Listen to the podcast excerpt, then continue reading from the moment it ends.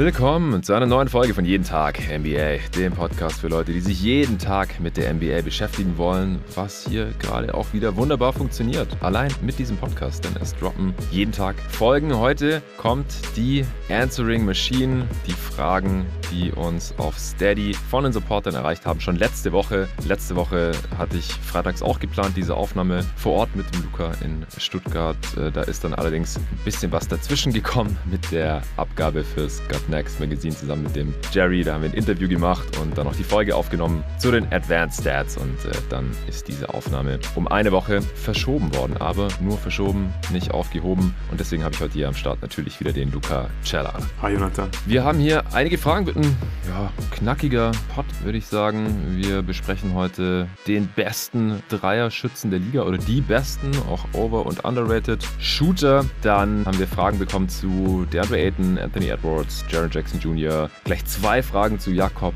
Pöltl, auch im Vergleich mit äh, Steven Adams. Eine Frage zu dem FBL-Spiel, äh, wo ich auf Steady mal den Boxer gepostet hatte. Dann äh, noch eine Frage zur Jeden Tag NBA Dynasty League und unserem Jeden Tag NBA Live-Kommentar, den es morgen am Samstag geben wird via Playback. Also einige Fragen, manche werden wir ausführlicher beantworten, manche kann man mit ein, zwei Sätzen abhandeln. Gerade die letzten paar dann, äh, denke ich. Heute ist kein gewöhnlicher Freitag, es ist der Black Friday und das heißt, es gibt haufenweise Deals und Rabatte auch von den Sponsoren dieses Podcasts, allen voran von Kicks.com. Ich habe ja Anfang der Woche schon hier im Pod Werbung dafür gemacht, dass es 25% gibt über die gesamte Woche, die Black Week, bis einschließlich Cyber Monday, also bis einschließlich nächsten Montag, den 28. ist das dann. Und heute gibt es nochmal 5% mehr. Es gibt 30% Rabatt auf kicks.com, K-I-C-K-Z.com, dem größten Versandhandel für Basketball und Streetwear in ganz Europa. Also da könnt ihr bis zu einem Drittel sparen auf die allermeisten Produkte. Natürlich sind hier und da ein paar Produkte ausgenommen. Äh, Sneaker, Raffles, die ganz neuen Drops und Releases. Da gibt es nicht sofort 30% drauf. Ich hoffe, das ist nachvollziehbar. Da gibt es allerdings 10% drauf mit meinem Code jeden minus Tag minus 10. Ich habe am Dienstag blöderweise im Pod jeden minus Tag minus MBA gesagt. Äh, ja, wäre wär einfach praktisch, wenn alle Sponsoren den gleichen Code nutzen könnten.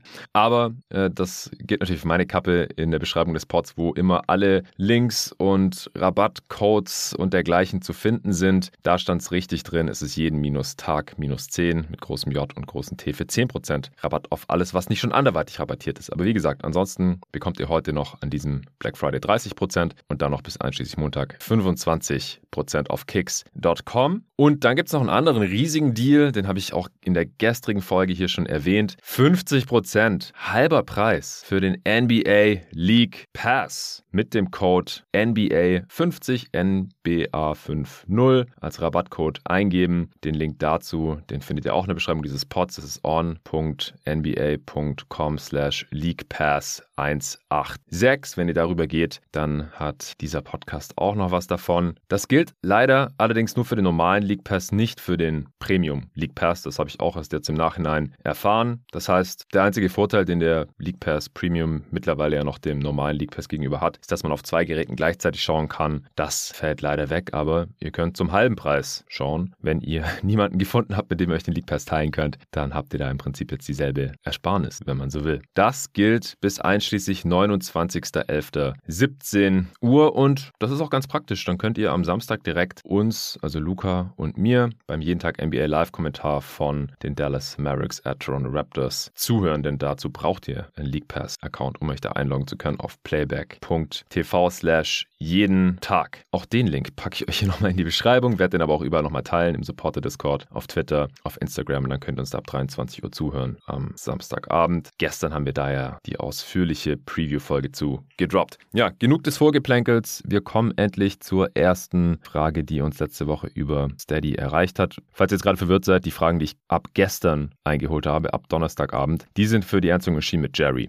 Die nehme ich morgen auf, am Samstag droppt dann Anfang nächster Woche, während ich gerade im Flugzeug sitze. Also, wir fangen an mit der Frage vom Kai Metzold, der schreibt: Hallo Jonathan, hallo Luca. Zunächst ein großes Lob und ein nicht minder großes Dankeschön für die letzten Wochen. Was ihr und die Gäste da an Content abgerissen habt, ist der Wahnsinn. Wirklich jede Folge sehr gelungen. Da merkt man das immense Herzblut, welches ihr in das Projekt steckt. Ja, vielen, vielen Dank, Kai, für diese warmen Worte. Das geht runter wie Öl. Zu meiner Frage in Anlehnung an das nunmehr leider eingestellte Five Mac ein kleines One-on-One. -on -One. Jakob Pörtl gegen Steven Adams. Meines Erachtens beides überdurchschnittliche Ringbeschützer mit soliden Ansätzen im Playmaking. Wen von beiden hättet ihr lieber in eurem Team und warum? Liebe Grüße aus Magdeburg nach Stuttgart und reingehauen. Ja, Mittlerweile bin ich wieder in Berlin. Luca sitzt in Stuttgart. In Magdeburg war ich auch schon mal. Da hat ein sehr guter Kumpel von mir sein Masterstudium gemacht und ich habe ihm beim Umzug hin und wieder zurück geholfen und habe ihn zwischendurch auch mal besucht. Beschauliches Städtchen. Der hat damals dort auch Basketball gezockt, by the way. Ah ja, genau. Und natürlich, klar, Five Mac äh, leider eingestellt, aber ich hoffe, der Kai ist Abonnent von God Next The Magazine, dem sozusagen Nachfolger des Five Magazins, wo ja auch der Dre Chefredakteur ist, wo ich auch immer wieder was zu mache, machen darf, Teil von sein darf. Vorhin erwähnt, letzten Freitag das Piece mit Jerry zusammen fertiggestellt und abgegeben. Ja, Adams versus Pörtl. Ich finde es einen guten Vergleich. Das sind beides sehr traditionelle Non-Shooting, Drop-Defense, Bigs, die ja ein bisschen passen können, wie der Kai auch schon gesagt hat. Luca, wie siehst du den Vergleich? Ja, ist auf jeden Fall ein guter und spannender Vergleich. Ähm, ich würde mal mit der Defense anfangen. Mhm. Ähm, ich finde, dass Pörtl einfach ein bisschen mobiler ist als Steven Adams. Ja. Er ist ja auch jünger als Steven Adams und von daher ja, bietet er dir schon so ein bisschen mehr Scheme, Versatilität Qualität an. Und ja, deswegen glaube ich, hat er da so ein bisschen als Pick-and-Roll-Defender auf jeden Fall die Nase vorne. Auch als Rim Protector ähm, sehe ich Pöltl ein bisschen besser als Steven mhm. Adams. Ich finde, er ist athletischer, ähm, holt auch mehr Blocks pro Spiel und hat ja auch letzte Saison dann die klar besseren äh, Stats, was die Rim Protection angeht. Also hat einfach einen positiveren Impact auf die gegnerischen ja. Quoten am Ring und ich finde, das matcht auch so mit dem Eye-Test. Also auch Steven Adams ist einfach ein sehr, sehr solider ähm, Defender und Rim Protector. Aber ich finde Pöltl einfach an dem Ende des Feldes ja, auf jeden Fall ein Tick besser. Wie siehst du es in der Defense?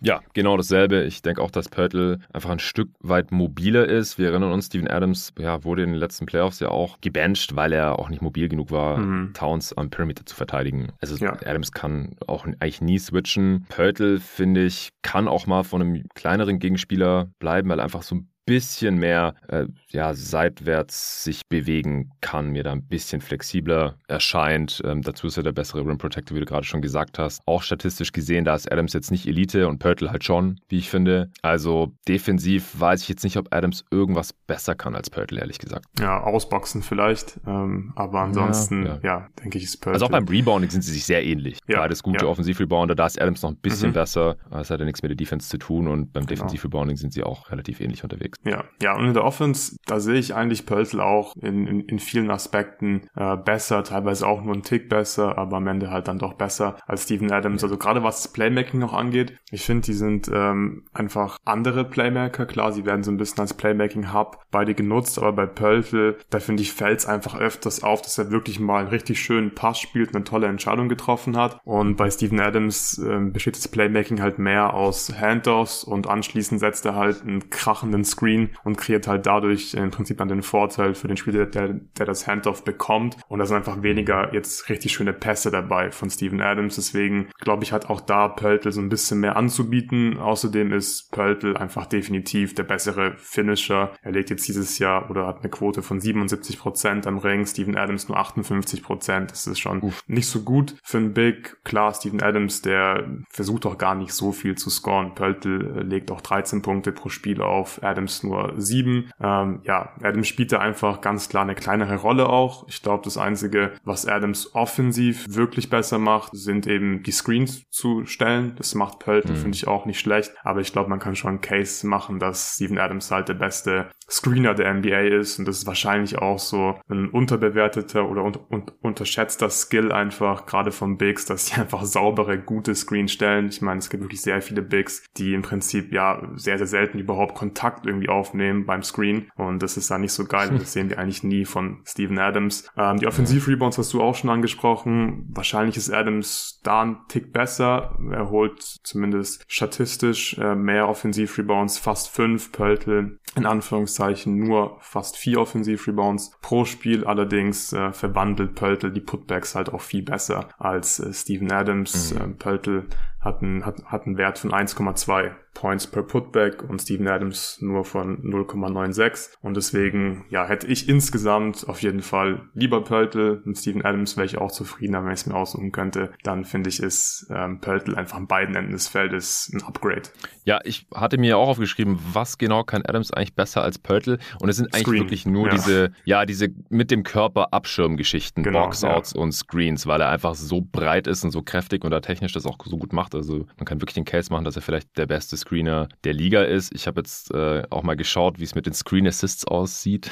Mhm. äh, da macht Adams tatsächlich zwei pro Spiel mehr als Pöltl. 5,8 Screen ja. Assists, das ist der zweitbeste Wert der Liga. Eigentlich der beste, wenn man die, die Sample Size mhm. betrachtet. Mhm. Wer ist auf Platz 1? Gleich auf mit Rudi Gobert. Ja, ja okay. Also Gobert und Adams. Bruno Fernando hat in den zwei Spielen insgesamt 14 Screen Assists gehabt, also sieben pro mhm. Spiel. Also wenn man das rausfiltert, was man sollte, dann äh, bleiben da nur Adams und Gobert auch mit relativ großem Abstand dann vor Sabonis und Wendell Carter Jr. Und Pörtl ist da schon deutlich weiter unten mit nur 3,8, was auch okay ist. Das ist wahrscheinlich gerade noch so Top 20. Äh, hier mal wieder Shoutout an stats.nba.com, dass sie da einfach keine, keine Ranking-Zahlen hinmachen, ganz vorne. Anders als alle anderen Webseiten, die irgendwas mit Stats präsentieren. Verstehe ich nicht. Egal, ich schätze, es ist Platz 20 rum. Und das reicht ja auch. Und ja, Adams ist einfach kein geiler Finisher mehr am Korb, was als Big, wenn man sonst überhaupt gar nichts anderes kann. Also er ist halt überhaupt gar kein Shooter und das hat Pöltl ihm ja auch noch ein bisschen voraus, dass er wenigstens diesen Floater hat von so ungefähr der Freiwurflinie oder halt aus der Floater Range. Ja, stimmt, sehr guter Punkt. Ja. Dann ist es halt einfach ein Problem. Also Adams ist zwar immer noch nicht 30, was sich seltsam anfühlt, weil er mhm. seit gefühlt sieben Jahren aussieht, als wäre er 35. Das liegt einfach an seiner Gesichtsbehaarung und so ein bisschen, was für ein, was für ein Typ er einfach ist. Aber er ist ähm, immer noch erst 29 und wird auch erst im Juli 30 Jahre alt werden, ist trotzdem halt zwei Jahre älter als Jakob Pörtl, der jetzt im Oktober erst 27 geworden ist. Also auch so im, ja, was man, wenn man jetzt überlegt, so den Trade Value oder wen hätte ich jetzt lieber für die nächsten paar Jahre, wäre es natürlich Pöltl, weil der einfach gerade in seine Prime kommt. Wahrscheinlich spielt ja vielleicht auch gerade seine beste Saison. Er hat auf jeden Fall Career High in Assists mit 3,6 und Rebounds mit 10 und äh, Punkten, ja, letzte Saison 13,5, diese Saison 13,1, was halt fast das Doppelte ist von Steven Adams. Also das ist halt auch im Volumen her, vom Volumen her nochmal was ganz anderes. Auch mit den Pässen, da versucht Pöltl ein bisschen mehr, mhm. zum Beispiel gerade in dem Spiel gegen die äh, Blazers, wo er 31, 15, 5 oder sowas rausgehauen hat, da hat er auch so einen LEU-Pass versucht zu spielen oder so einen, so einen Lob-Pass halt auf McDermott, warum auch immer, den hat er auch nicht gefangen. Aber solche Sachen probiert er halt mal, sowas sieht man von Adams jetzt irgendwie seltener. Klar, der hat auch mal so Highlight Full Court Football Pässe, die sind auch richtig krass. Ich erinnere mich an diesen von der eigenen Baseline auf Ja Morant, der den dann in der Luft an der anderen ja, Baseline gefangen hat ja. und dann at the buzzer zur Halftime war das, glaube ich, so ein Alley-Oop Jump Shot Fadeaway im Prinzip reingemacht hat. Das war einer der krankesten Pässe, die ich je gesehen habe. Aber ansonsten sind es halt in erster Linie Handoffs, äh, wie du gerade schon gesagt hast. Und Adams, ja, da, da fehlt halt schon so langsam ein bisschen die, die Athletik. Also er hat auch die niedrigste Dunk-Percentage seiner Karriere gerade. Also nur noch so ungefähr jeder siebte Wurfversuch, Field Goal Attempt ist ein Dunk. Und in seinen Hochzeiten, so mit Anfang 20, da war das auch mal fast doppelt so hoch. Da hat er fast 28 Prozent seiner Field Goal Attempts geslammt und hatte regelmäßig so zwischen 100 und 150 Dunks pro Saison. Dieses Jahr hat er insgesamt erst 12 und wie gesagt die niedrigste Rate seiner Karriere. Also da, da baut er einfach schon relativ früh ab und dann bleibt da nicht mehr so viel. Sind auch beides grottige Freiwurfschützen, beide so ein bisschen über 50 Prozent über die Karriere. Adams, diese Saison, hast du es gesehen? Nein, unter 50, oder? 23 Prozent. 23. 11 von 47. Ich weiß nicht, was da los ist. Das, ja, geilste Technik hat er noch nie gehabt, aber nee. das, das muss ja irgendwas Psychisches sein eigentlich. Also wenn er jetzt nicht gerade eine Handverletzung hat, von der wir nichts wissen. Und Pörtl ist über die Karriere bei 52 Prozent, Adams bei 54 Prozent. Aber da gibt es halt auch keinerlei Verbesserung. Also die letzten vier Jahre waren 47 Prozent, 51 Prozent, 49 Prozent und jetzt 52 Prozent. Das ist schon relativ grausam. Aber hey, der Floater, also wenn er aus der Bewegung kommt und so ein bisschen hochspringt, dann äh, der droppt ganz nice. Ja, also für mich geht es hier relativ klar am Pöltl, auch wenn ich den Vergleich trotzdem ganz spannend fand und das, ja, als ich die Frage gelesen habe, mir nicht direkt so klar war. Ja, also ich hatte, glaube ich, Pöltl schon direkt schon so einfach weiter vorne, einfach so, weil die Athletik einfach offensichtlich bei Adams gerade so ein bisschen schwindet und Pöltl, wie du gesagt hast, einfach in seine Prime kommt und ähm, offensiv hatte Pöltl auch vor paar Tagen halt dann dieses 31-Punkte-Spiel und ich sehe einfach gar nicht, wie Adams irgendwie 20 Punkte irgendwie macht in dem Spiel aktuell und deswegen dachte ich mir schon so ein bisschen, dass er wahrscheinlich einfach in allen Aspekten so ein bisschen besser inzwischen ist als Steven Adams. Trivia, glaubst du, dass Adams schon mal 30 Punkte in dem Spiel hatte? Äh, ich glaube ja. Wahrscheinlich hat er mal ein Spiel gehabt, wo er komplett gebiestet hat und seine Putbacks einfach reingehauen hat. Aber viele werden es nicht gewesen sein. Hat er schon mal eins gehabt? Nee, 27 nicht? Ah, krass, 27, ja. ja, 2017, 18 für die Thunder. Ach, Basketball Reference ist einfach so geil, dass das immer alles nur ein Klick entfernt ist. Gegen die Wolves. Ja, gegen hm. Towns. Oder Gibson. Ja. Beide gestartet. Er, hatte, er war 11 von 11 aus dem Feld. Ja, stimmt da. Und 5 von 5 von der Freiwurflinie. Steven Adams on fire. Game of his life. Couldn't miss. Sehr schön. Ja, nur, nur vier offensiv über uns. Und fünf Fouls. Sonst hat er wahrscheinlich noch mehr gemacht. Okay. Okay, krass. Äh, ja, nächste Frage dreht sich nicht mehr um Adams, aber um Pöltl. Und zwar vom Maximilian. Er schreibt, grüß euch. My boy Jakob aus der schönsten Stadt der Welt. In Klammern natürlich nicht San Antonio, sondern Wien ist äh, Dienstagnacht mal so richtig eskaliert und hat 31, 14, 5 aufgelegt. Dass die Spurs ihn noch traden, scheint nicht unwahrscheinlich. Bislang gab es aber nicht mal sonderlich ernstzunehmende Gerüchte. Wo würde er eurer Meinung nach am besten reinpassen? Slash, wo hätte er den größten Impact? Wie sähe ein vernünftiges Paket für den meiner Meinung nach immer noch unterbewerteten Center aus? Also, Pörtl Trade Ideas. Mhm. Ähm, Hast ja, du da glaub, mehrere oder? Ja, ich habe schon mehrere, weil ich finde, er passt okay. grundsätzlich mit seinem Skillset theoretisch schon fast überall so ein bisschen rein. Es gibt, finde ich, wenig Teams, die ja so einen Rim Protector gerade in der Regular Season irgendwie jetzt nicht nutzen könnten oder nicht gebrauchen könnten, der auch offensiv, wie gesagt, ein bisschen Playmaking Skills hat. Deswegen finde ich, dass er eigentlich fast überall reinpasst. Ähm, aber der logischste Kandidat ist für mich eigentlich jetzt schon seit ein, zwei Jahren sind es die Hornets, weil die suchen ja. einfach seit Jahren einen guten Rim Protector und er würde halt da mit seinem Alter auch gut in die Timeline reinpassen. Ähm, ja, ich finde, das ist ein ziemlich äh, guter Fit einfach. Und ich verstehe auch nicht ganz, warum die Hornets da noch nicht so richtig viel gemacht haben. Man gab auch nicht so viele Gerüchte, glaube ich, in den letzten Jahren, dass die wirklich ernsthaft versuchen, für Purple zu traden. Aber den würde ich da sehr, sehr gerne sehen. Der haben wir den Defense noch nicht bei der Mock Trade dann oder der Mock Offseason dahin getradet? Ich glaube schon, ja. Ja, ja. Ja, ich, ähm, ja äh, ich glaube, Zach Lowe hat auch äh, dann, glaube ich, einen Tag, nachdem wir geplant hatten, die Aufnahme zu machen, hatte der auch ein Segment über Jakob Pöltl Trade Ideas drin. Und ähm, er hat auch die Warriors genannt. Die habe ich bei mir hier auch schon drin stehen gehabt von der Woche. Ah, das habe ich gar nicht gehört, okay. Ja, ja, ja, ein bisschen über ihn geredet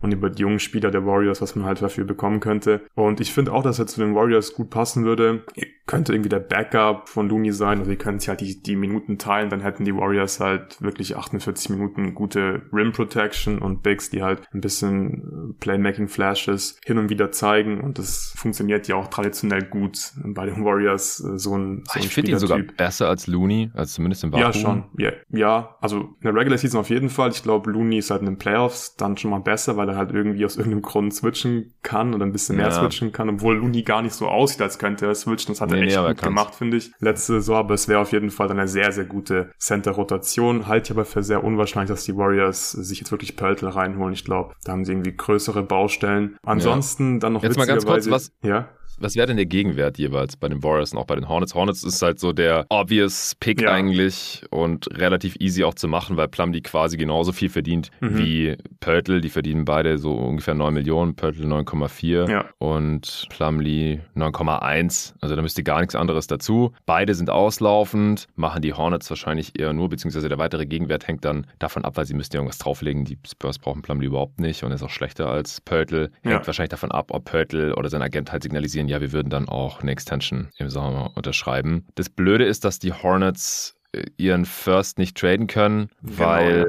die Hawks den haben und der ja so blöd geschützt ist die nächsten Jahre. Top 16, Top 14, Top 14 und dann wird er zu zwei Seconds. Aber sie haben den 23er First der Nuggets. Ist natürlich auch, wird kein Lottery Pick, beziehungsweise Lottery Protected, aber wird auch kein, wird nicht der 16. oder 17., 18. Pick höchstwahrscheinlich, wenn nichts komisches passiert, sondern irgendwie so ein Late First. Glaubst du, das könnte reichen? Der Denver First ja, also ich, Ja, ich glaube schon, dass grundsätzlich äh, wäre das Paket bei den meisten Teams einfach Salary und halt ein Late First Round Pick, vielleicht ein geschützter guter First-Round-Pick. Ähm, bei Pöltl ist natürlich mit dem Auslaufen, mit, dem Auslaufen Vertrag einfach nicht mehr so viel wert. Ich glaube, von einem Jahr wäre halt auf jeden Fall noch ganz klar ein First-Round-Pick wert gewesen. Vielleicht noch ein junger Spieler dazu. Aber jetzt ist es halt entweder halt ein Prospect, also ein junger Spieler und vielleicht ein Second oder halt Salary und ein First-Round-Pick. So, ich denke, das ist so der Gegenwert, der für beide Teams halt irgendeinen Sinn machen würde. Ja, glaubst du, die Spurs haben lieber diesen Pick oder James Booknight oder ich glaube lieber den Pick. Kai Jones. Ich glaube, Tobi ja hat neulich auf Twitter geschrieben, dass er Kai Jones nehmen würde. Ja. Oder war es im Discord? Weiß ich nicht mehr. Ich glaube, er hat sogar damals in der äh, Mock Traded Line Kai Jones genommen.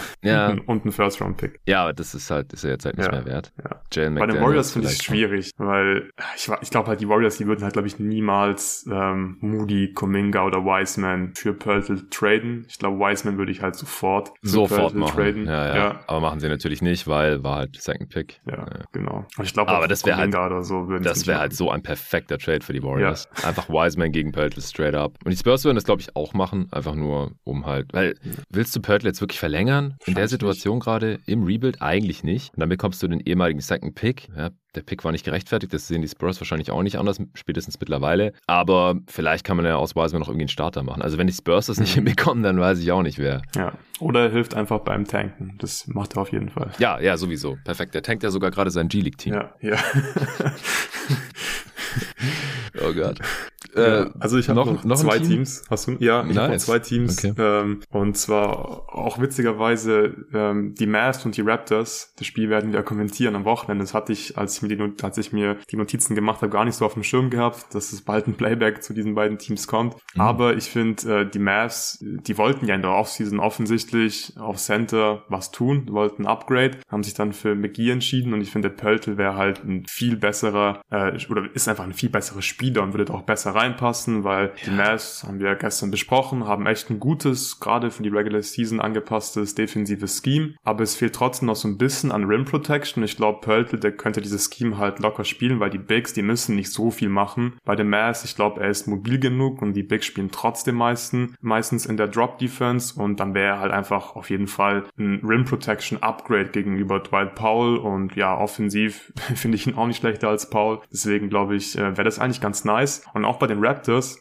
darüber haben wir auch gesprochen. Jetzt ist zwar Christian Koloko so ein bisschen der Rim Protector, aber ich glaube, Pöltl ist ja ganz klar einfach der bessere Spieler und der würde diesem Team halt auch einfach helfen mit der Rim Protection. So, das sehen wir gerade. Mhm. Ähm, sie haben jetzt einen jungen Rim Protector und der hat schon einen guten Impact und Pöltl wäre halt ein Upgrade, deswegen würde ich ihn da auch ganz gerne sehen, aber ich glaube, bei beiden Teams ist es einfach sehr, sehr unwahrscheinlich und, und, und vor allem auch unrealistisch, dass sie jetzt für Pöltl traden. Die Mavs, die sollten, finde ich, wirklich gar kein, gar keine Picks raushauen für jetzt ein Upgrade für diese Saison, um sich einen Rollenspieler reinzuholen. Die müssten ihre Picks wirklich jetzt irgendwann bündeln und dann den zweiten Star an Land ziehen. Davon habe ich wirklich keine Assets jetzt so ein bisschen verschwenden, in Anführungszeichen. Und ja, ich glaube, bei den Raptors, da passt es einfach nicht so richtig rein jetzt, gerade wenn man Koloko hat, jetzt irgendwie Assets rauszuhauen für einen Big, Ja. der dann wahrscheinlich nicht mal Teil deiner besten Lineup ist. Aber so spielerisch würde ich ihn sowohl bei den Mavs und bei den Raptors eigentlich äh, auf jeden Fall sehen. Ja, das ist so ein bisschen das Problem, das ich gesehen habe. Klar, der würde theoretisch über irgendwie reinpassen, for free, klar, aber wer gibt denn jetzt Assets ab? Oder wo ist Ja. überhaupt ein bedeutendes Upgrade? Wo bringt der wirklich genug Mehrwert rein dann, dass man jetzt sagt, okay, wir traden hier noch einen First für? Also gerade auch die Raptors,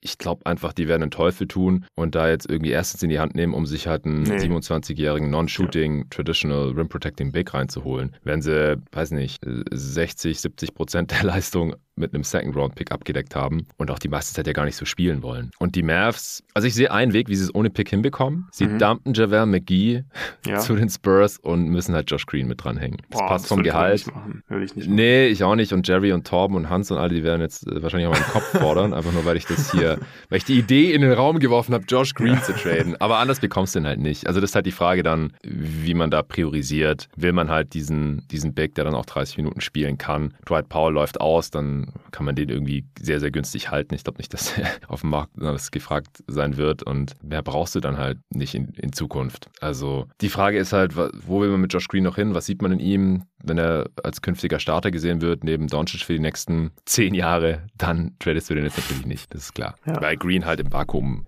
natürlich mehr Wert hat als Pörtl. Schon jetzt und in Zukunft erst recht, einfach weil er so viel jünger ist noch. Aber du bist halt auch direkt diesen Kackdeal von McGee wieder los. Aber das machen halt Managements auch nicht. Nach zwei Monaten sagen, oh, wir haben einen Riesenfehler gemacht, äh, müssen wir jetzt mal sofort berichtigen hier. Das passiert einfach nicht, das hat Jerry auch schon gesagt. Ja. Alright, dann hätten wir die Frage auch schon. Dann kommen wir jetzt zu einem ganz anderen Spieler. Frage von ähm, Maximilian nochmal. Triple J J is back. Denkt ihr, er hat es in sich, seine letzte Saison zu übertreffen? Wie viel stärker macht er die Grizzlies, Luca? Ja, also es ist offensichtlich, er macht die Grizzlies viel stärker, äh, vor allem weil er einfach an beiden Enden des Feldes Dinge tut, die die Grizzlies nicht wirklich ersetzen können. Also gerade in der mhm. Defense, da fehlt er einfach extrem. Vor allem neben Adams so ein bisschen als Roamer und Weakside. Äh, Rim Protector, ich meine, die Grizzlies, die waren letzte Saison Top 2 in Defended Field Goal Percentage und sie waren jetzt, bevor äh, Triple J zurückkam auf Platz 16. Auch das D-Rating ähm, war ist nicht gut bislang. Letzte Saison waren nee. sie auf Platz 5. Dann in den Spielen ohne Triple J waren sie auf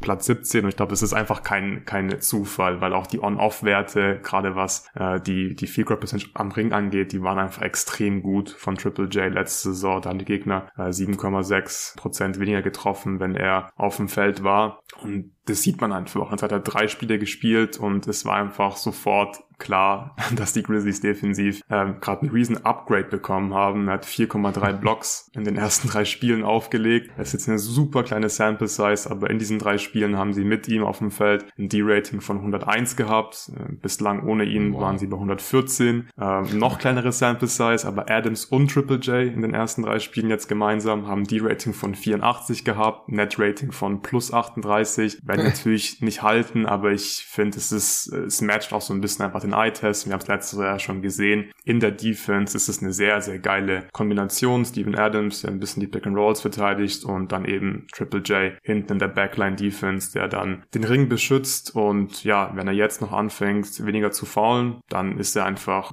einer der besten Rim Protector der ganzen Liga und ja, deswegen ist er einfach offensichtlich ein massives Upgrade und ja, ich weiß nicht, hast du noch irgendwas zur Defense von ihm? Nee, also das hast du jetzt eigentlich alles schon gecovert hier. Also ja. Äh, war letztes Jahr schon All-Defensive Team und ja, das kann kein Team so easy ersetzen und genau, die Grizzlies ja, halt klar. erst recht nicht. Sie äh, waren irgendwo in den 20ern vor seiner Rückkehr im Defensive Rating. Äh, das war letztes Jahr ja auch schon so ein bisschen so, aber das ist halt auch zu einem großen Teil einfach am Auslauf von Triple J liegt, das war auch klar. Mhm. Und ich bin echt froh, dass er schon wieder da ist jetzt. Also kam er dann Mitte November zurück. Hätte auch Mitte Dezember oder sogar Januar werden können nach der OP in der Offseason. Ja, ja, und er sieht auch relativ fit aus. Ich glaube, das allererste mhm. Play, als er zurückkam, war direkt ein Alley-Versuch. Äh, hat nicht geklappt, aber habe ich auch gedacht, so, ja, okay, also der, der, wird jetzt auch nicht irgendwie geschont und chuckt nur Dreier oder sowas, sondern der scheint wirklich wieder fit zu sein. Und dann können wir eigentlich auch direkt zur Offense übergehen. Also der Dreier, der fällt halt noch nicht. Das ist halt auch ein super wichtiges Element. Er steht jetzt bei 4 von 18, also er nimmt sie. Sechs Dreier genommen pro Spiel. Das ist äh, natürlich sehr ordentlich für den Big. Aber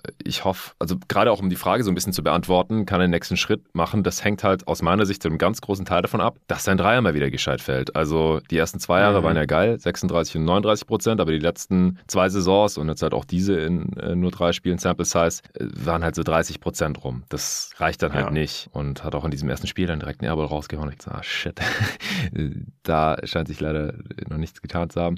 Ähm, also sein Dreier wird, glaube ich, immer funky aussehen, aber der ist ja schon mal besser gefallen. Also das, ja, das wird seiner eigenen Effizienz helfen, dass er mal überdurchschnittlich effizient ist. War auch noch nie, äh, was sein eigenes, seine eigene Offense angeht. Er hat jetzt auch nur einen Assist in den ersten drei Spielen und ja, so ein bisschen Ball mal in Transition pushen. Er bringt da schon überdurchschnittliches Ballhandling für einen Big mit. Ähm, dass man da noch ein bisschen mehr Kapital draus schlägt, das wären zwei ganz wichtige Punkte aus meiner Sicht, damit er den mhm. nächsten Schritt geht. Ja, ja, also der nächste Schritt, der hängt nicht ganz klar von der Offense ab und es wäre einfach so wertvoll für die Grizzlies, wenn er wirklich halt so ein bisschen an die Leistungen von seiner zweiten NBA so anknüpfen kann, die Dreier halt hochprozentig bei sehr hohem Volumen trifft und dann vielleicht auch langfristig er wirklich alleine auf der 5 spielen kann, dann ist es dann einfach ideal. Wenn du halt einen Rim Protector hast, der in der Offense auch noch äh, für Spacing sorgen kann, gerade neben Morant, finde ich das wirklich nahezu ja. ideal. Aber ich weiß auch nicht wirklich, was ich von seinem Wurf halten soll. Ich finde es extrem komisch, weil er hat ja wirklich in seiner Sophomore-Season diese Saison gehabt, äh, die einfach äh, kaum Bigs vor ihm hatten, was halt Quote mhm. und Volumen angeht. Und danach kam halt einfach, ja, nicht mehr so super viel von der Dreierlinie. Es war einfach sehr, sehr inkonstant, was er da gezeigt hat. Ich glaube, es ist trotzdem noch so, dass er eher wieder besser wird, als dass er jetzt wirklich irgendwie einfach ein 30% Dreier-Shooter ist. Er hat ja auch in den Playoffs ja Spiele, wo er gut getroffen hat, aber die Konstanz, die fehlt halt einfach. Und ich glaube, das wäre wirklich so das Wichtigste für sein offensives Spiel und vor allem auch für die Grizzlies dann, wenn der Wurf eher wieder mit, keine Ahnung, 38, 39% fällt. Das wäre einfach super wertvoll. Ich glaube, er hat auch definitiv ähm, Potenzial, was die Self-Creation angeht. Da kann er auf jeden Fall ein bisschen was machen. Aber im Endeffekt ist wirklich der Wurf einfach das Wichtigste. Und ich finde offensiv, da konnten sie ihn ja schon irgendwie halbwegs gut vertreten. Mit Santi Aldama zum Beispiel, der ein solider Playmaker für ein Forward ist. Und der trifft den Dreier auch nicht so gut prozentual, aber ist an sich halt irgendwie auch ein Shooter, muss so ein bisschen verteidigt werden. Aber es gibt einfach niemanden, der dieses Gesamtpaket von wirklich elitärer Defense und eben ja trotzdem immer noch ein Big, der Spacing liefern kann, ähm, anbietet bei den Grizzlies und deswegen ist er einfach auch nicht zu ersetzen für dieses Team. Yes. Ich glaube, das reicht auch schon. Wir haben noch ein paar Fragen ja. vor uns, deswegen kommen wir zur nächsten Frage. Also der Maximilian, der hat einige Fragen rausgehauen, wir beantworten auch fast alle. Anthony Edwards ist ein Spieler, über den wir hier im Pod jetzt zu früh in der Saison schon relativ viel gesprochen haben, aber vielleicht nochmal ganz kurz deine Meinung. Er schreibt, Anthony Edwards Stats sehen am ersten Blick noch ziemlich okay aus. Ich glaube, das ist so ein österreichisches Ding, dass man da nicht auf den ersten Blick, sondern am ersten Blick sagt. Aber okay. Äh, der Eye-Test frustriert dann aber doch ziemlich. Kaum Bock in der Defense, viele Plays, in denen er nicht involviert ist und kaum bis keine Dunks. Wo seht ihr die Gründe dafür, dass er nicht happy über die neuen Wolves scheint mhm. und der Fit für ihn mit zwei Bigs am Feld, wieder hier, bislang wohl eher nicht förderlich für das größte Talent der Franchise ist? Was hast du da noch zu sagen, Luca?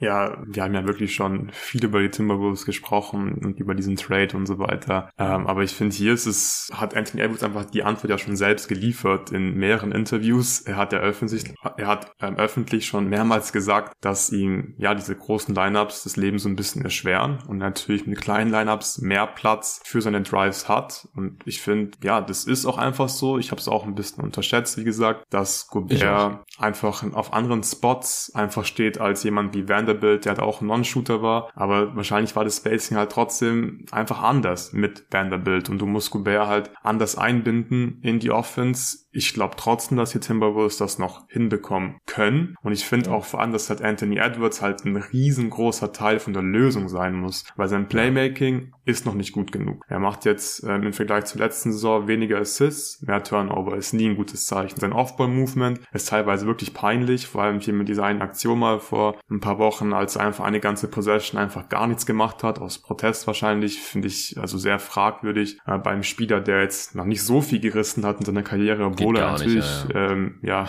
äh, Superstar-Potenzial hat, aber äh, sieht man einfach nicht gerne von so einem jungen Spieler. Und die Defense von ihm, ja, der, der hatte auch schon Flashes gezeigt, aber ist insgesamt auch nicht gut genug, ist nicht konstant genug. Und wenn er, wie gesagt, sich in diesen Bereichen verbessern würde, dann würde es auch bei den Timberwolves besser laufen. In den letzten paar Spielen, finde ich, ist es auch schon ein bisschen besser geworden. Die Starting Five, die hat inzwischen auch ein positives Net-Rating plus 5,1. Äh, das war ja teilweise dann am Anfang der Saison Saison einer der schlechtesten Lineups der gesamten Liga. Und ja, ja ich kann es nachvollziehen, wie man diesen Trade kritisiert, jetzt nach 20 Spielen. Ich habe es mir wirklich besser vorgestellt. Ich glaube, es wird noch besser. Ich bin mir aber inzwischen nicht mehr sicher, wie viel besser es wird. Aber Anthony Edwards, der muss einfach selbst besser spielen. Ich finde, da gibt es einfach keine Ausreden, auch wenn der Fit nicht so ideal ist. Ja, also ich muss zugeben, dass ich jetzt in der letzten Woche oder so keine Wolves mehr geguckt habe. Und man hört eigentlich auch gerade nichts mehr davon. Und der Witz ist ja, dass sie jetzt fünf der letzten sechs Spiele gewonnen haben. Und schon genau, spricht ja. keiner mehr drüber eigentlich. Also sie ja. stehen jetzt bei 10-8, positives Netrating plus 2,4, wenn man es hochnimmt, auf sieben, kommt man auf 47 Siege. Also die haben das jetzt hier schon ziemlich rumgerissen, muss man sagen. Die Offense mittlerweile auch überdurchschnittlich, Defense Platz 7. Weiterhin über die letzten zwei Wochen sind sie äh, auf Platz 6 in der Offense und auf Platz 5 in der Defense. Und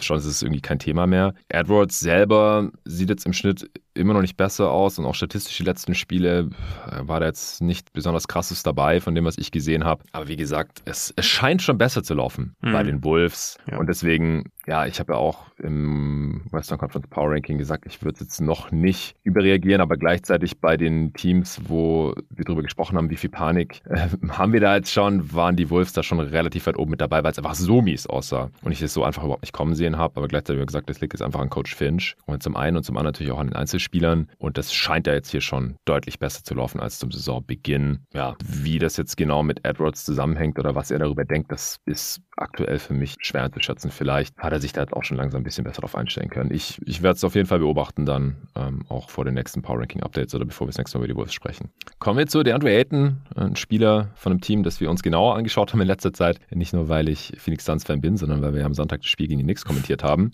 Und da hat der Maximilian gefragt, wie schätzt ihr die Auftritte von Ayton bislang ein? Weniger Punkte, weniger Rebounds, in Klammern nur 7,7, what the fuck? Äh, mehr Turnovers, geht bei ihm momentan einfach nicht mehr oder ist er immer noch angesäuert wegen dem von den Suns nicht operierten Max und hat einfach sichtlich weniger Bock? In Klammern habe die Suns noch kaum gesehen bislang. Für das, was er jetzt verdient, sind seine Stats bislang echt ein Witz. Man hört wahrscheinlich durch, dass ich ihn in meinem Fantasy-Team habe. Ja, äh, wir haben ja im, im Zuge eben der jeden Tag NBA Live-Kommentar, Playback-Übertragung schon viel über Aiden gesprochen. Das war auch so ein relativ typisches Aiden-Spiel, wie ich finde, dagegen nichts am Sonntagabend. Aber ich würde es einfach so zusammenfassen, er hat auch mehr Turnovers, weil er ein bisschen mehr Playmaking übernimmt und mehr passt. Ob er das jetzt soll oder darf, weiß ich nicht so genau. Ich kann mir vorstellen, dass es schon so ein bisschen Coaching-Vorgabe ist, damit halt nicht so viel Playmaking an äh, Paul und Booker und den üblichen Verdächtigen hängt. Und Aiton, das habe ich auch am Sonntag gesagt, der hatte aus meiner Sicht schon immer die Vision, die Shooter in der Corner zu sehen und dann auch zu bedienen, gerade nach Offensivrebounds oder sowas. Äh, und deswegen macht er auch deutlich mehr Assists, Career High. Das hat der äh, Maximilian jetzt unterschlagen, ja, das zählt ja auch bei Fantasy mit rein. Aber halt auch ein bisschen mehr Turnovers, weniger Punkte, also 2,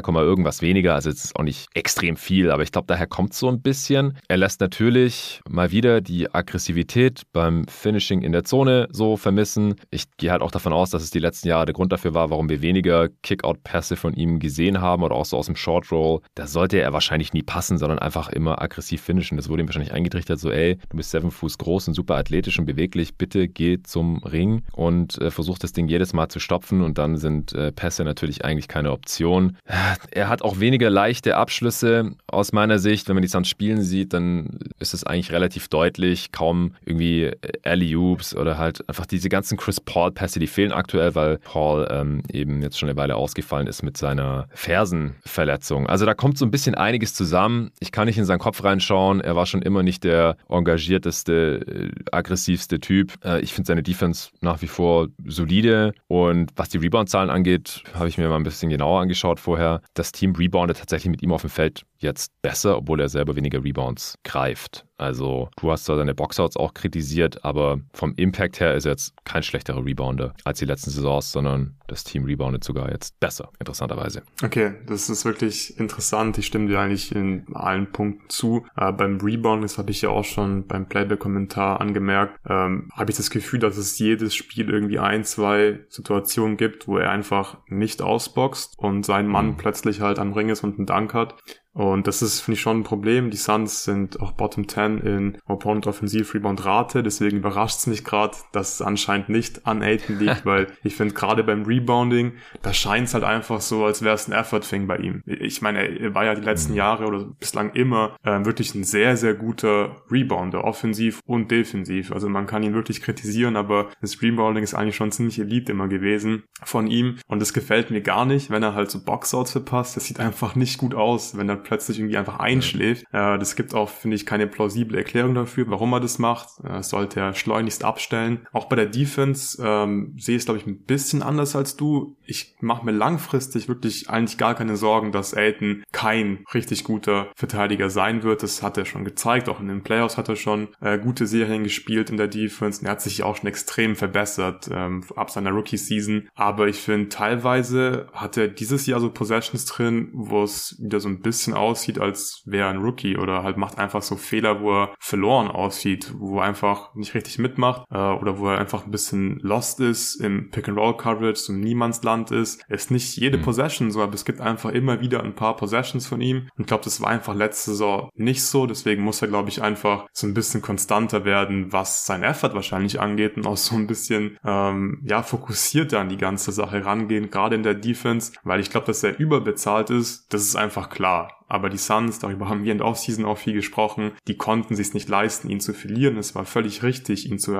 zu, zu behalten, weil man konnte ihn einfach nicht ersetzen. Und er ist auch irgendwie ja. als Trade-Chip und so weiter wichtig. Aber die Defense, die sollte halt schon, finde ich, konstant gut sein, weil die Offense, ich glaube, da ist der Zug wirklich schon, obwohl er so jung ist, so ein bisschen äh, abgefahren, dass er jetzt noch irgendwann richtig geiler, aggressiver, konstanter Finisher wird. Ich habe es vor kurzem angesprochen, gegen die Warriors fand ich es irgendwie extrem. Da hat er oft Mismatches gehabt, fängt an, am Low-Block aufzuposten und nimmt dann am Ende von der Freiwurflinie einen Hookshot. Und es ist so frustrierend und er ist auch nicht jetzt einfach schlecht oder so, es ist einfach frustrierend, weil er hat ja einen guten Touch und so weiter, aber er sollte diese Sachen halt ja so ein bisschen mehr kombinieren und öfters einfach mit Force finishen, wird nicht passieren, denke ich. Ähm, ja, nee. aber mit dem Rebounding in der Defense, glaube, da ist noch Luft nach oben, aber insgesamt mache ich mir keine Sorgen um die Andre Ayton, ehrlich gesagt. Ja, also vielleicht ist es bei mir einfach so, dass ich da sowieso ein bisschen resigniert bin, was Ayton angeht. Ja. Ich habe keinen Bock mehr, mich als Fan da ständig drüber aufzuregen. Und äh, es ist vielleicht ein bisschen mehr so, also das war halt aus meiner Sicht schon immer so, dass man oft dachte so,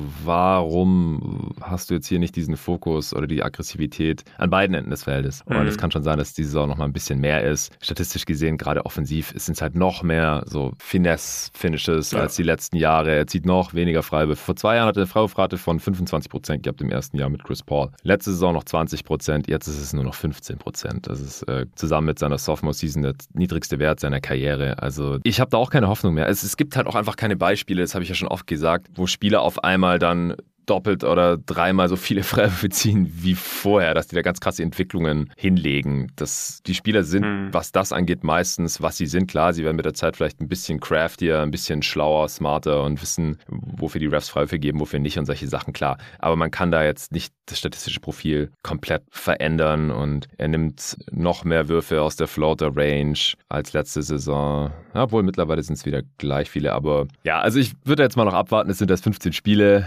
Wie sieht's aus? Aus, wenn Chris Paul wieder regelmäßig am Start ist. Aber ob er jetzt irgendwie ein bisschen satt ist, weil er seine Kohle bekommen hat oder nach wie vor die Nächte lieber äh, durchzockt und Spliffs raucht, anstatt zu schlafen und fit zu sein fürs nächste Spiel. Oder ob er das halt einfach, ob er einfach dieser Spieler ist, ist es wahrscheinlich eine Mischung aus allem, ohne irgendwas unterstellen zu wollen. Und ich würde mich in keinster Weise darauf verlassen, dass die Andre Ayton irgendwann mal noch ein richtig krasser Spieler wird. Ich denke, wenn am Ende des Jahres wieder ähnlich aussieht wie die letzten ein, zwei Saisons, auch Fantasy-Basketball-mäßig gesehen, daher hat die Frage ja gerührt bei Maximilian, dann wäre ich nicht überrascht. Aber mehr, mehr sehe ich tatsächlich auch nicht. Okay, äh, Maximilian hat auch geschrieben, danke für den besten NBA und für mich insgesamt inspirierendsten Pod. In Klammern bin seit sechs Monaten auch Podcaster out there im Fußball. Ja, cool. Liebe Grüße aus Wien, Maximilian. Äh, liebe Grüße zurück. Wir kommen zur Frage vom Nils Keeper. Er schreibt, hey ihr zwei, in den letzten Jahren verschiebt sich der Shotmix der NBA ja immer weiter hinter die Dreilinie und weg von der Mitteldistanz. Spiele mit 50 Dreiversuchen pro Team sind keine Seltenheit mehr. Daher die Frage, oder eher die Fragen, welche Spieler haltet ihr für die besten Dreierschützen der Liga? Findet ihr manche Spieler aufgrund der Quote over- oder underrated und wenn ja, welche? Also ich habe ein paar, die ich overrated finde aufgrund mhm. der Quote, weil das Volumen jetzt einfach nicht ganz Elite ist und dann denkt man, oh, der schießt irgendwie 42, 43, 45 Prozent. Das ist so der Klassiker. Das sind auch Namen, die ich hier im Pod schon öfter mal erwähnt habe. Kann ich gleich nochmal rausholen. Und dann gibt es halt welche, wo es umgekehrt ist, die einfach krasses Volumen raushauen, viele schwierige Dreier auch nehmen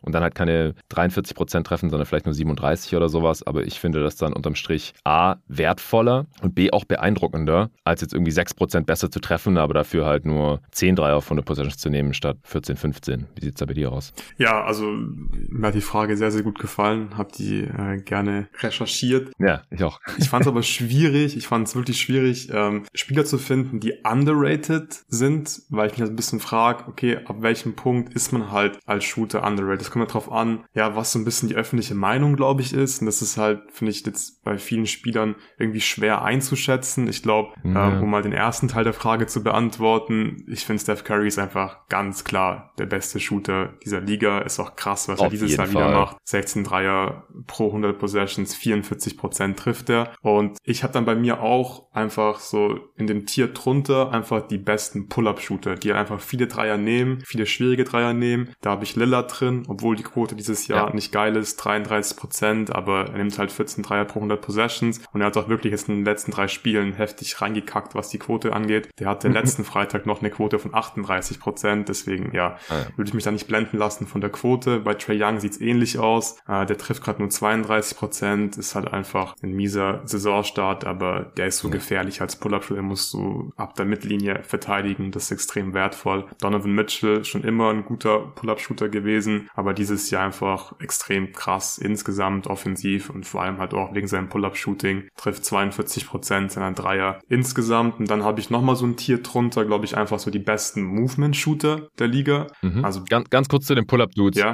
ja. Ich glaube auch, dass die teilweise underrated werden, einfach weil sie nicht diese ganz krassen Quoten haben, außer Steph halt. Und deswegen ist Steph halt der beste mhm. Shooter all time mit riesigem Abstand und auch aktuell, wo es so viele gute Shooter gibt, immer noch der beste Shooter mit riesigem Abstand. Jede Defense versucht, ihm den Dreier wegzunehmen. Da rennen zwei Leute auf ihn zu. Der wird so gut wie nie stehen gelassen oder zumindest will es die Defense natürlich nicht. Man stellt immer den besten Perimeter Defender auf ihn ab und trotzdem nimmt er die meisten Dreier der Liga und hat mit einer der besten Quoten. Das ist einfach sowas von krank. Also so für 2K-Zocker müsste Steph eigentlich eine 99 haben. Niemand anderes dürfte über 85 oder sowas haben wahrscheinlich. Also ich mache das auch meistens dann, wenn ich meine Roster so mache ich das so, dass, weil wir haben viel zu viele andere Shooter irgendwie zu gute Werte. Dann äh, haben irgendwelche Dudes, die wir jetzt gleich noch erwähnen, dann irgendwie 94 oder so und sind dann nur fünf schlechter als Steph. Und ich denke so, what, das kann nicht sein. Steph ist mit so viel größerem Abstand der beste Shooter. Mhm. Und Dame, ich glaube, der ist da echt ein bisschen underrated. Ich habe den eigentlich immer so mit am nächsten bei Curry im Kopf, weil der halt auch super viele schwere Dreier nimmt. Jetzt nicht so Off-Ball um Screens rum, kommend, Movement-Shooting-mäßig, sondern halt off the Dribble.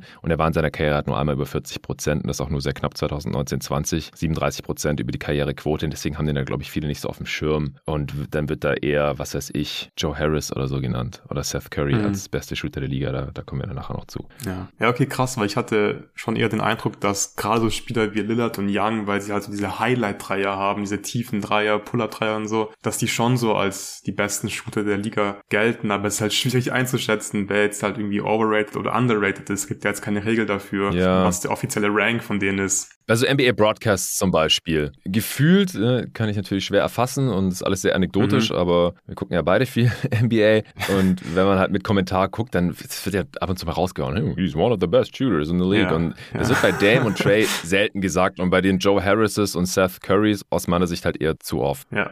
Ja. Ja, Movement Shooter, wolltest du auch. Genau, Movement Shooter. Desmond Bain, bin so ein riesen Fan von ihm. Ich glaube auch viele andere jeden Tag NBA-Hörer. Der ist einfach ein richtig geiler Shooter und die Grizzlies setzen ja. ihn auch einfach genial ein, finde ich. Trifft 45 Prozent seiner Dreier und es sind wirklich nicht nur offene Dreier bei ihm. Es sind wirklich viele Movement-Dreier. Nimmt 12 Dreier pro 100 Possessions. Über die Karriere hinweg trifft er 44 Prozent. Also ich finde es bei ihm wirklich sehr, sehr eindeutig, dass er zu den Besten der Liga gehört. Äh, Buddy Hield gehört auch dazu, meiner Meinung nach. Nimmt 15 Dreier pro 100 Possessions diese Saison, trifft 38 Prozent. Der hatte jetzt auch äh, eine ziemlich miese Woche von der Dreierlinie, war glaube ich auch letzten Freitag noch bei 40 Prozent. Aber mit dem Volumen und auch ja mit dem Schwierigkeitsgrad seiner Würfe, finde ich, muss man ihn auch nennen. Und dann natürlich Kevin Hörter, trifft gerade 50 Prozent äh. seiner Dreier, äh, 11 Dreier pro 100 Possessions, äh, hat das Volumen auch ein bisschen hochgeschraubt und es sind einfach viele Dreier nach Handoffs. Also es sind auch nicht die leichtesten Würfe. Das sind nicht nur Catch-and-Shoot-Dreier bei ihm. Und ich finde, er hat sich jetzt dieses Jahr wirklich nochmal so ein bisschen entwickelt als Shooter und gehört für mich jetzt auch wirklich zu den Besten der Liga, glaube ich. Ja, die auf jeden Fall auch auf der Liste hier drauf. Also nicht nur, weil sie auch Movement-Shooter sind, äh, sondern auch, weil sie zumindest mittlerweile bei Bane jetzt, auch weil er Pull-Up-Shooter mit ins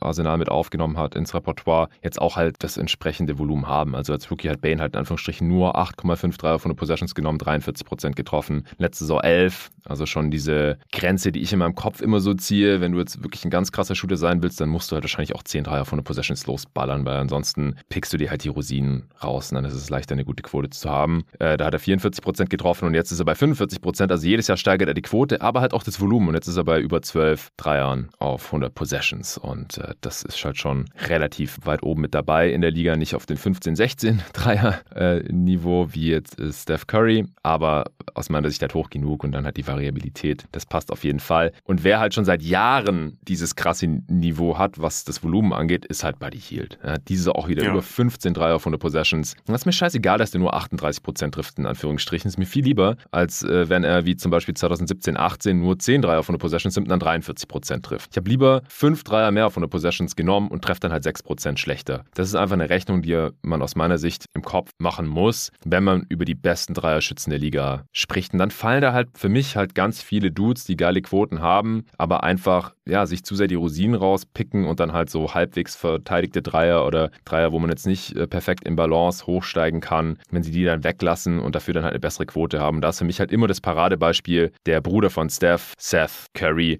weil der halt immer eine der geilsten Quoten hat. Der hat über die Karriere 44 Prozent seiner Dreier getroffen, hatte schon Jahre mit 45 Prozent. Also ja, von der Quote her kommt er durchaus an seinen Bruder ran, aber er nimmt halt halb, halb so viele Dreier auf 100 Possessions ungefähr wie Steph. Also über die Karriere 8,7 und Steph ist halt jetzt gerade so bei 16 ungefähr. Er lässt halt, ich würde jetzt halt unterstellen, dass er ungefähr die schwerere Hälfte der Würfe von Steph einfach weglässt und dann halt dieselbe Quote hat. Und dann wirst du natürlich auch nicht so verteidigt, das ist klar und hast nicht den, denselben Impact einfach auf die Geometrie des Feldes. Du stretch die Defense nicht so, äh, es wird nicht unbedingt der beste Defender auf dich abgestellt und so weiter und so fort. Und es ist dann auch einfach leichter, 44% der Dreier zu treffen. Und in dieselbe Kategorie fallen halt noch so andere High-Percentage-Dreier-Shooter rein, wie Joe Harris, den ich vorhin schon genannt habe. Auch Luke Kennard, der über die Karriere nicht auf 10 Versuche auf 100 Possessions kommt. Äh, letzte Saison hat es geknackt. Gerade so, diese Saison ist er wieder bei 8 mit, ja, 48% Dreierquote ist krass, aber halt nur, Anführungsstrichen, 8 Versuche auf 100 Possessions. Harris ist bei 9 über die Karriere in 44 Prozent. Doug McDermott, auch so ein Dude,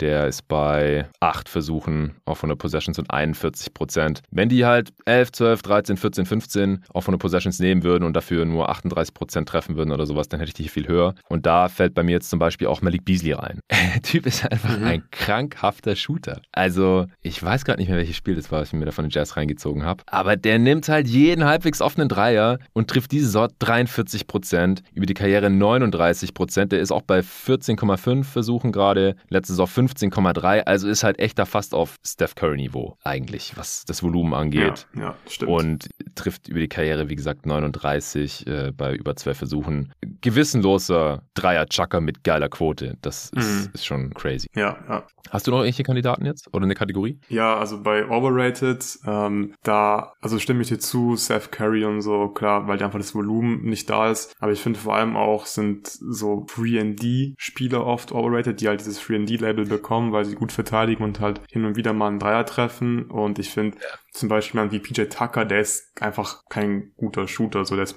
der ist einfach Nein. overrated. Der trifft halt wirklich gerade so genug, dass er irgendwie spielbar ist. Ja, ja. Und ich habe oft das Gefühl, dass Tucker zum Beispiel in so Broadcasts halt wirklich dann irgendwie als guter Shooter dargestellt wird, weil er seinen Corner Ja, halt hat so er nicht mal die meisten Corner Threes der Liga Genau, getroffen. und das hört man ja ständig so, war so ein ja. geiler Corner Dreier Shooter und so, ja, okay, aber insgesamt ist er schon eher ein wackeliger Shooter, finde ich. Bridges ist nicht wackelig. Ganz kurz zu Tucker, Beweisstück A, der hat jetzt vier Spiele in Folge null Punkte aufgelegt. Genau. Wenn du ein geiler Shooter bist, dann ja. passiert das nicht. Und er ja. hat in diesen vier Spielen insgesamt drei Dreier genommen. Also nicht mal Einbruchspiel. Es tut mir leid. Also auch diese Corner Threes, das hat, haben halt die gegnerischen Defenses Houston einfach geschenkt, damit Harden nicht genau. an so easy Buckets kommt und Chris Paul und Capella nicht dauernd danken kann. Also Tucker war einfach die letzte offensive Option auf dem Feld. Dann haben gesagt, ja gut, wenn wir irgendwas abgeben, dann halt dieser Corner Three von Tucker, den er dann da äh, mit, was weiß ich, 38 Prozent oder so getroffen getroffen hat. Mhm. Den hat aber keine Sau verteidigt. Das ist, also wo ist der in der Liga bei den Shootern auf Platz 150 oder sowas vielleicht? Also mhm. weit, weit weg von der Spitze. Ich habe auch geschaut, zum Beispiel Seth Curry. Äh, schätz mal, wie viele Spieler es letzte Saison gab. Ich glaube, ich habe es mal im Pod gesagt, aber wie viele Spieler es letzte Saison gab, die mehr Dreier auf 100 Possessions genommen haben als Seth Curry? Ähm, 110. Ja, nicht so schlecht, ein bisschen zu viel. Es gab 82 Spieler, die mehr 82. Dreier auf 100 Possessions genommen ja. haben. Also erst irgendwo in den 80ern hm. ist die Attempt. Ja, ja. Äh, ich habe ja, hab Bridges noch. Ja, ja, ich habe äh, Bridges noch. Ähm, das hast du ja schon zigmal im Pod erwähnt. Äh, der nimmt einfach für deinen Geschmack zu wenig Dreier und da stimme ich dir auch zu. Safe da könnte auf jeden Fall so ein paar von den Midrange-Würfen ersetzen. Mit Dreier nimmt über die, nimmt über die Karriere sechs Dreier pro 100 Possessions, dieses Jahr sogar noch weniger und das reicht halt einfach nicht, damit man, genau, das, das ist einfach zu wenig und ich glaube, er wird, glaube ich, auch eher so als einer der besseren Shooter gehandelt der Liga und dafür müsste er einfach mehr werfen. Dann habe ich hier noch in Anführungszeichen einen Star drin mit Brandon Ingram, der glaube ich auch in der öffentlichen Wahrnehmung mhm. halt als guter Dreierschütze äh, zählt, aber der nimmt halt einfach auch zu wenig Dreier, nur 5 pro 100 Possessions. Er macht einfach äh, sehr, sehr viel in der Midrange, trifft 37% seiner Dreier über die Karriere, das ist okay, aber das Volumen stimmt nicht. Und er hat auch nur eine Saison gehabt, es war 2021, da hat er mal neun pro 100 Possessions genommen. Da ging es dann so in die richtige Richtung und hat sie auch mit 38 Prozent gut getroffen. Aber ich finde, Brandon Ingram zählt halt bei Weitem nicht zu einem der besten Shooter der Liga. Ja, das wäre so bei mir overrated. Dann habe ich mir noch zwei mhm. Kandidaten für die underrated Kategorie aufgeschrieben. Über einen haben wir gestern schon mal kurz gesprochen. Und ich glaube, Spencer Dinwiddie, der ist einfach inzwischen underrated. Es fühlt sich teilweise immer noch mhm. komisch an, wenn er da diese krassen contesteten Dreier einfach reinhaut. Ich denke mir jedes Mal so, Bruder, was das für ein scheiß Wurf? Aber er knallt die halt einfach rein, so, und er trifft halt jetzt halt 39% seiner Pull-Up-Dreier, das ist halt, also für, für Pull-Up-Dreier ist es halt ein brutal guter Wert, nimmt auch 3,6 pro Spiel, trifft aktuell 41% seiner Dreier insgesamt, nimmt 11 pro 100 Possessions, also Quote, Volumen passt, Schwierigkeitsgrad ist da. Er hat auch letzte Saison äh, Dreier schon sehr, sehr gut getroffen bei den Mavs. In den Playoffs weiß ich nicht mehr genau, wie jetzt die Quoten insgesamt waren, aber jetzt einfach so ähm, vom Gefühl her hat er da auch viele schwierige Würfe getroffen. Ja, ja. In den Serien und ich glaube, es ist schon so halbwegs real einfach bei ihm und weil er einfach so schwierige Würfe nimmt, ist er, glaube ich, ein bisschen underrated inzwischen als Shooter. Und dann habe ich noch jemanden, der, glaube ich, schon einfach als guter Shooter zählt, aber bei ihm bin ich schon so ein bisschen überrascht manchmal, wie gut er ist und das ist Anthony Simons, der nimmt halt auch 15 Dreier ja. pro 100 Possessions, äh, ja. trifft dieses Jahr 37 Prozent, äh, trifft 32 Prozent seiner fast 5 Pull-Ups pro Spiel. Das ist auch wieder, wieder für Pull-Ups wirklich ein ziemlich solider Wert. Und ja, also das ist ja fast schon ein bisschen wie so eine Kopie manchmal von Dame, wenn man sich äh, die Blazer-Spiele ja. anguckt. Und ich glaube, der hat wirklich das Zeug dazu, tatsächlich halt irgendwann äh, in dieses erste Tier so ein bisschen reinzurutschen oder hinter Steph Curry, dass er halt so auf einem Level mit Dame, Trey Young, Mitchell und so weiter ist, weil er einfach als mhm. Pull-Up-Shooter so gefährlich ist. Ja, ich konnte es nicht lassen. Ich habe gerade geschaut, wie viele Spieler diese Saison mehr Dreier nehmen als PJ Tucker von den Possessions. und wie viele sind es? Ich, ich glaube, es sind sehr, sehr wenig. Wahrscheinlich gibt es nur, keine Ahnung, 40, 50 Spieler. Die weniger nehmen als er? Ja. Was schätzt, wo ist er? Auf welchem Rang? Grobe Hausnummer. Auf welchem Rang? In der Liga. Wie viele Spieler, wie viele NBA-Spieler nehmen 2022, 2023 mehr Dreier als PJ Tucker? Und er trifft 40 Prozent. Ne? Ja, ich sag 240. Nicht schlecht, nicht schlecht, mein Lieber. 225. Ja, nicht schlecht. Also er ist auf Rang 226 ja. mit seinen 2,8 Dreiern auf 100 Possessions. Direkt hinter Jeff Green und vor Jonas Valanciunas und Kyle Anderson. ja, Stretch Big auch overrated. Und hinter ihm 278 Spieler hat Basketball Reference hier drin. Also mit den 50 hinter ihm bist du auch extrem gut gewesen. Wow. Ja, also ein Spieler, den ich immer so ein bisschen als overrated empfunden habe als Shooter, gerade mhm. im Vergleich mit eben Steph ist der andere Splash Brother, weil Clay halt nie das Volumen uh, okay. hatte bis okay. letzte Saison. Also das ist auch so ein kurioser Fall. Ja, sorry, vielleicht noch so ein semi-hot Take jetzt hier zum Aha. Ende des Pods. Der ist jetzt immer noch über die Karriere bei 10,7 Attempts auf 100 Possessions und der hat halt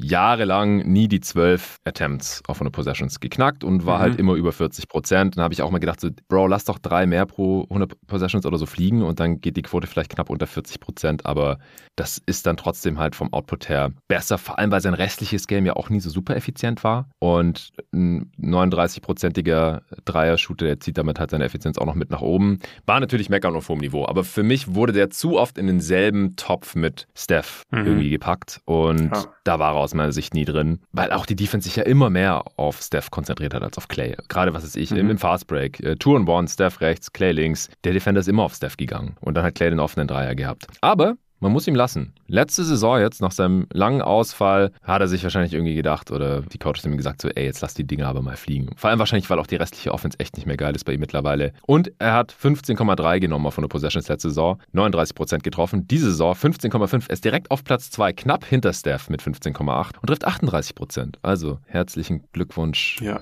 Clay Thompson. Und es zieht halt seine offensive Effizienz so brutal nach oben, denn er hat trotzdem nur, obwohl er 38% seiner Dreier trifft, nur 99 Offensivrating. Das sagt leider viel aus hart. über seine restliche ja. Offense. Ja, ja. Ja, ja äh, Zweier trifft nur unwesentlich besser. Mhm. Ja, also ich auf jeden Fall dieser Vergleich zu Steph, der ist ein bisschen Quatsch, weil Steph ist schon einfach eindeutig der bessere Shooter. Aber für dich zählt Clay auch schon zu den besten Shootern der Liga oder, oder nicht? Ja, ist oder halt im zweiten Tier Aber halt Tier, klar bei den Movement-Shootern und so. Vor allem, er hat ja so viel Gravity auch und klar, er profitiert doch enorm von Steph, aber ich habe bei ihm auch das Gefühl, dass es, er hat ja jetzt nicht wenig Dreier genommen, er hat auch wirklich schwierige Dreier oft dann trotzdem genommen und diese Heat-Check-Sachen läuft ja auch wirklich teilweise richtig heftig heiß und ich glaube, er ist schon einfach einer der besten Shooter der Liga und ich finde auch, er sollte sich auf jeden Fall noch ein bisschen mehr darauf beschränken, weil offensichtlich ist er immer noch Ja. ein guter Shooter und er soll einfach wirklich 15 Dreier pro 100 Possessions nehmen und dafür offensiv dann echt nicht mehr viele andere Dinge machen. Also gerade diese Self-Creation von ihm, ich, ich verstehe es immer noch nicht. Dachte am Anfang nach der Verletzung, es wäre so ein bisschen, dass halt irgendwie reinkommt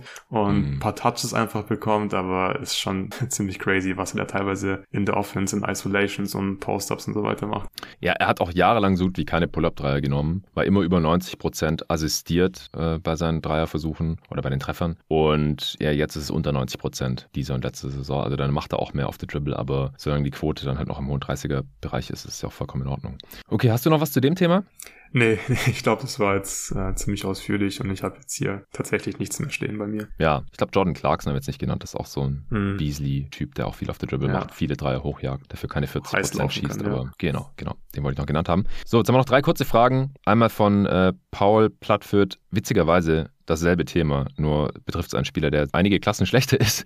Äh, er schreibt, okay, eine Frage, wie viele Versuche hast du für deine zwei getroffenen Dreier gebraucht? äh, ja, äh, ich, ich bin tatsächlich einer dieser Low-Volume und irgendwie offenbar, zumindest in dieser Saison bisher, High-Percentage-Shootern. Ich habe zwei von drei getroffen, die ersten zwei reingeknallt, dann nochmal eingenommen aus der, aus der Corner, die ersten zwei waren vom Wing und der war nicht drin und dann, dann habe ich es auch gelassen. Und im letzten Spiel war ich eins von eins. Also ja, ich, ich sollte wahrscheinlich meiner eigenen Philosophie folgen und mehr Dreier nehmen. Allerdings äh, war es irgendwie auch in der Zone oder im Ring relativ easy, weil die keinen ordentlichen Rim Protector hatten da im letzten Spiel. Torben hat mich auch schon Feigling genannt, weil äh, ich gesagt habe, ich habe einen von einem getroffen. Da hat er gemeint, nimm noch mehr.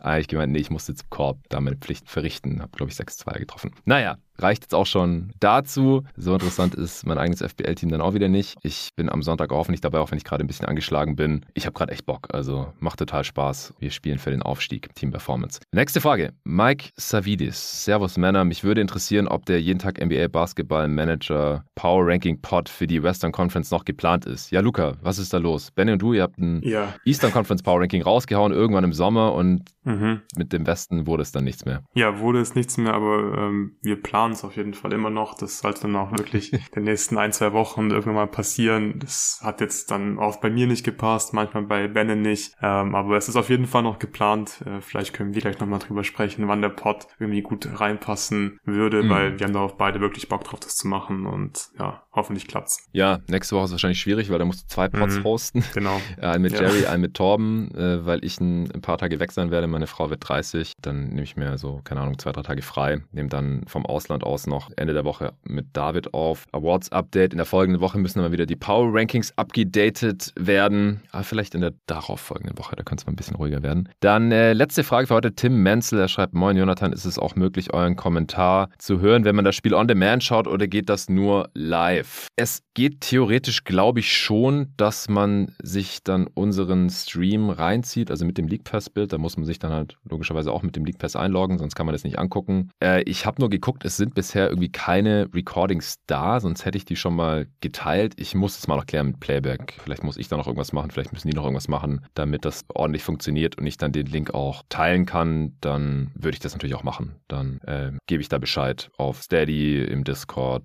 vielleicht auch auf Twitter, Instagram.